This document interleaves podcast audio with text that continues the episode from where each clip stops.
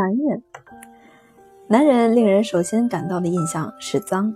当然，男人当中亦不乏刷洗干净、洁身自好的，甚至还有油头粉面、衣冠楚楚的。但大体讲来，男人消耗肥皂和水的数量要比较少些。某一男校对于学生洗澡是强迫的，入狱签名，每周即合。对于不曾入狱的，初步惩罚是宣布姓名。最后的断然处置是定期强迫入狱，并派员监视。然而日久完生，签名簿中尚不无服贸情事。有些男人西装西装裤尽管挺直，他的耳后脖根土壤肥沃，常常遗于重脉。袜子手绢不知随时洗涤，常常日积月累，到处塞藏。等到无可使用时，再从那一堆污垢存货当中。拣选比较干净的去应急。有些男人的手绢拿出来，应像是土灰面制的白果糕，黑乎乎粘成一团，而且内容丰富。男人的一双脚多半好像是天然的，具有泡菜、梅干菜再加糖蒜的味道。所谓“濯足万里流”是有道理的，小小的一盆水确实无济于事。然而，多少男人却连这一盆水。都吝而不用，怕伤元气。两脚既然如此之脏，偏偏有些逐臭之夫喜于脚上藏垢纳污之处往复挖掘，然后嗅其手指，引以为乐。多少男人洗脸都是专洗本部，边疆一概不理。洗脸完毕，手背可以不湿。有的男人是在结婚后才开始刷牙。门湿而谈的是男人。还有更甚于此者，曾有人当众搔背，结果是从袖口里面摔出一只老鼠。除了不可挽救的脏相之外，男人的脏大概是由于懒。对了，男人懒，他可以懒洋洋地坐在旋椅上，五官四肢连同他的脑筋一概停止活动，像呆鸟一般。不闻夫博弈者乎？那段话是专对男人说的。他若是上街买东西，很少时候能令他的妻子满意。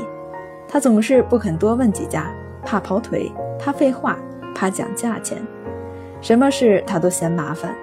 除了指使别人替他做的事之外，他像残废人一样，对于什么事都愿坐享其成，而名之曰世家之乐。他提前养老，至少提前三二十年。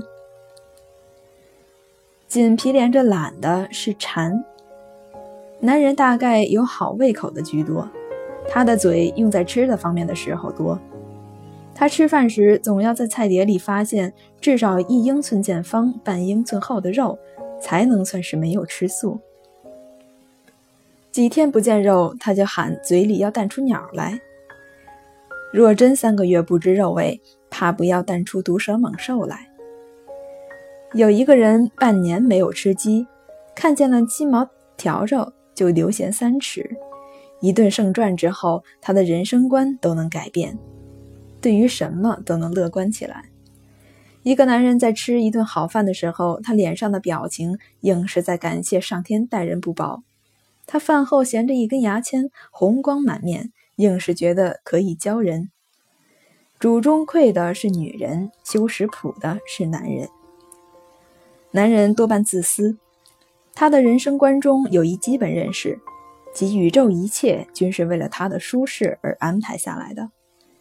除了在做事赚钱的时候不得不忍气吞声的向人奴颜奴膝背言外，他总是要做出一副老爷相。他的家便是他的国度，他在家里称王。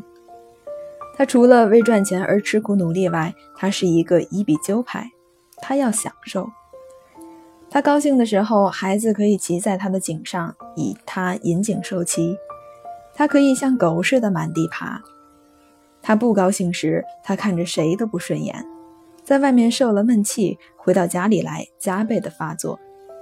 他不知道女人的苦处，女人对于他的殷勤委屈，在他看来就如同犬手互击司晨一样的稀疏平常，都是自然现象。他说他爱女人，其实他不是爱，是享受女人。他不问他给了别人多少，但是他要在别人身上尽量榨取。他觉得他对女人最大的恩惠，便是把赚来的钱全部或部分拿回家来。但是当他把一卷卷的钞票从衣袋里掏出来的时候，他的脸上的表情是骄傲的成分多，亲爱的成分少，好像在说：“看我，你行吗？我这样待你，你多幸运。”他若是感觉到这家不复是他的乐园，他便有多样的借口不回到家里来。他到处云游，他另辟乐园。他有聚餐会，他有酒会，他有桥会，他有书会、画会、棋会，他有夜会。最不济的还有个茶馆。他的享乐的方法太多。假如轮回之说不假，下世侥幸依然投胎为人。很少男人情愿下世做女人的，他总觉得这一世，这一世身为男身而享受未足，下一世要继续努力。群居终日，言不及义，原是人的通病，但是言谈的内容却男女有别。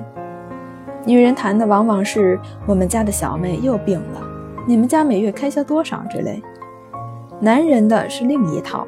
普通的方式，男人的谈话最后不谈到女人身上，便不会散场。这一个题目对男人最有兴味。如果有一个桃色案，他们唯恐其和解的太快，他们好议论人家的隐私，好批评别人的妻子的性格相貌。